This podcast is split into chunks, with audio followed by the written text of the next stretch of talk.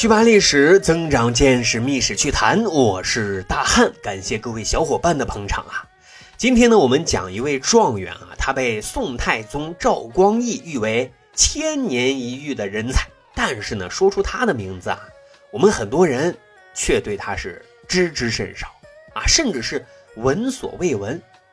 而其实呢，我们每一个人啊，都跟他啊，或者说跟他的发明发生过交集。您知道古代科举考试的胡明法吗？就是这兄弟啊创造的。演变到现在呢，我们很多重要的考试啊也都是胡明的，判卷人根本是不知道考卷人是谁的。那这个兄弟是谁呢？他的名字啊就叫苏义简，四川铜山人，那也算是出生在官宦之家呀。不过他老爹这个官职啊不是太大，说当年。苏义简出生的时候，老爹特开心，大摆宴席。跟苏义简他爹关系不错的有一个读书人，名字叫严楚，随了份子哈前来吃席来了。这席上啊，有一个算命先生啊在座。严楚就问大仙啊：“先生，能不能给咱也算一算啊？我这什么时候才能高中进士呢？”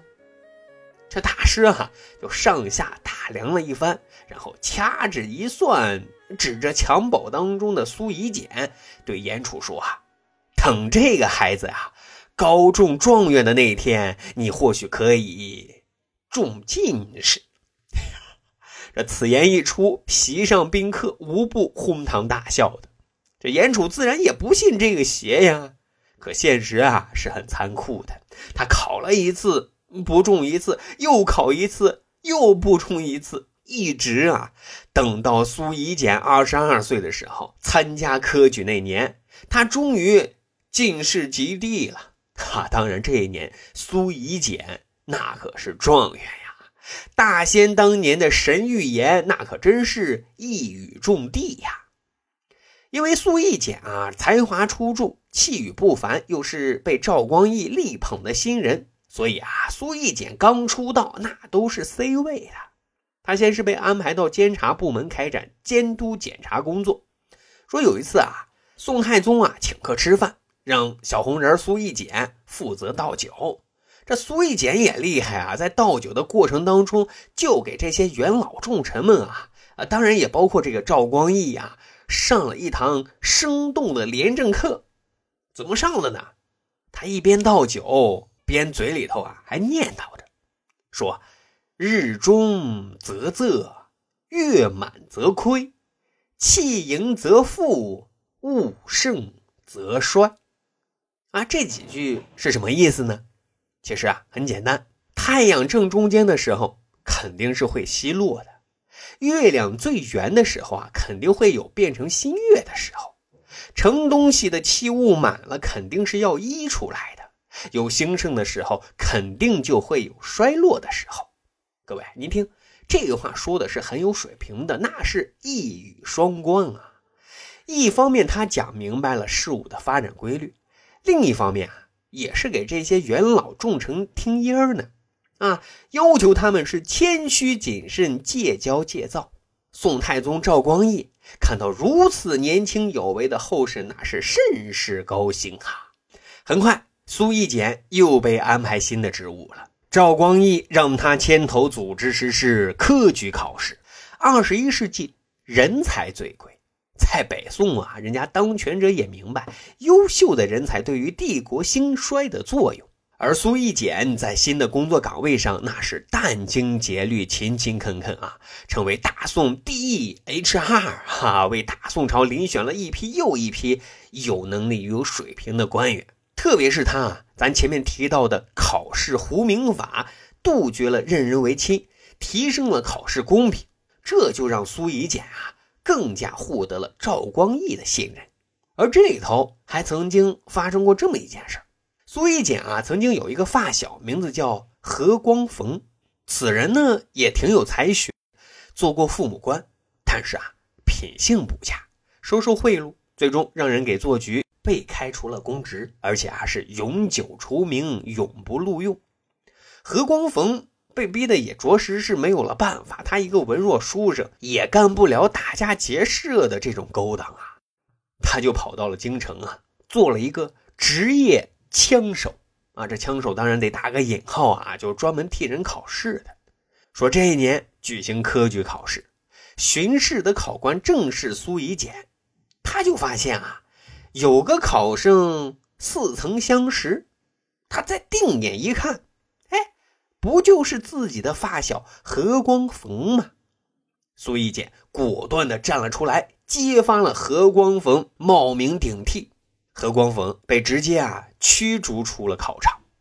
何光逢这个气呀，太不讲究了，一点情面都不留。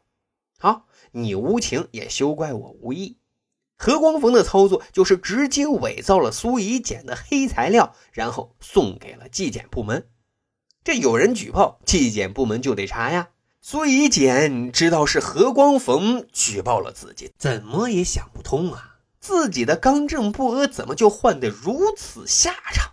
于是呢，苏以简就反告了何光逢，说他诬告。啊，最终经过审理，苏以简肯定是清白的啊。何光逢涉嫌诬告，另加扰乱科举等数罪，直接就被判处了死刑啊。而这个判决的结果啊，却大大的出乎苏以简的意料啊。他原本呢，只是想给发小一个教训，怎么发小的命就让自己给整没了呢？为此啊，苏一简也是深深的陷入自责当中。但是从这儿我们也能看出苏以简的品性啊，没毛病。工作当中，苏以简对自己的要求和标准都是特别高的。工作之余，他也著书立说，其中最被后世提及的就是《文房四谱》，记录了笔墨纸砚的起源和制作方法等等啊，具有非常重要的史学研究价值。他的文章更是一绝啊！他曾经按照唐朝的《翰林志》续写了新版的《翰林志》，太宗一看喜欢的不得了啊，来了兴趣，自己提笔写了四个大字“玉堂之属”，那就赐给了苏一简，还让苏一简啊把这个字儿挂在自己的客厅里。哈哈，苏一简内心也挺欢喜的呀，邀约自己的好哥们都来欣赏一番御笔。赵光义啊，听到了这个消息，也特别有意思啊，他就专门派人给他们送去了皇家外卖，让他们啊边欣赏御笔边吃着美食啊。你看这赵光义的喜爱和欣赏，那可是打心眼里的呀。当然，还有一件事能够证明赵光义对于苏以简的宠爱。你看啊，从我们开始介绍苏以简到现在，他简直就是完美无瑕的男神。但是呢，苏一简啊也有一个非常致命的嗜好，就是喜欢喝大酒。啊，说赵光义啊点他为翰林的时候，他需要入朝感谢隆恩的，可是他却去不了，为什么呢？酩酊大醉呀，谁也叫不醒。而且啊，这种因为酒醉耽误事情的事儿啊，还没少发生。上班的工作状态也都是迷迷糊糊的，这事儿要是搁在别人的身上啊，肯定啊早都处理了。但是对苏以简呢，赵光义是特别特别的恩惠呀。他甚至是忧心忡忡的写了两首诗，一首啊名字叫《劝酒》，一首名字叫《戒酒》，送给了苏以简，还害怕苏以简啊仍然管不住自己的嘴。就命令苏以简回家之后，对着老母亲要大声朗读，让母亲监督。哎，还别说，这一下苏以简着实是收敛了不少啊！至少上班的时候啊，是能管住自己的嘴的。但是啊，这酒啊，实在是太诱人了。苏以简最终还是抵挡不住美酒的诱惑，放纵了自己。没多久，就又经常是烂醉如泥。这一下呀，弹劾他的奏章雪片一样的飞来呀！这下就连赵光义都觉得你苏以简啊，好像不识抬举呀！一指令下，就把苏以简给贬官了。啊，先是被下放到邓州，接着又被放到了陈州。这一辈子啊，都是顺风顺水、养尊处优的苏以简，这小心脏一下子就接受不了失宠的这种感觉呀，特像是谈恋爱被分手了，那个打击大呀！啊，感觉整个人都活不起了。苏以简就觉得自己这辈子算是交代了啊，肯定是没戏了。于是呢，自暴自弃，又是以酒解忧。而沉沦的结果是什么呢？就是苏以简因为饮酒过量，不幸身亡，享年只有三十九岁呀。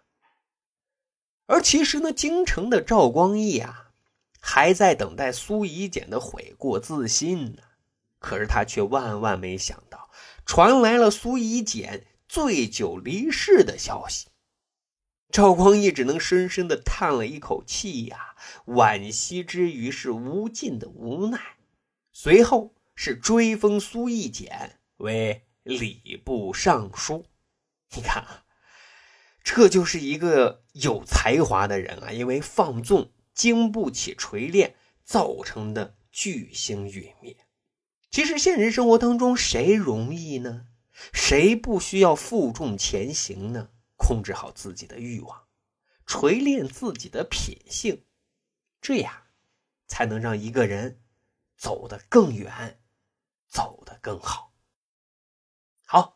长见识，长谈资，这就是咱今天要讲的《密室趣谈》。大汉已经开启了全新的读书计划。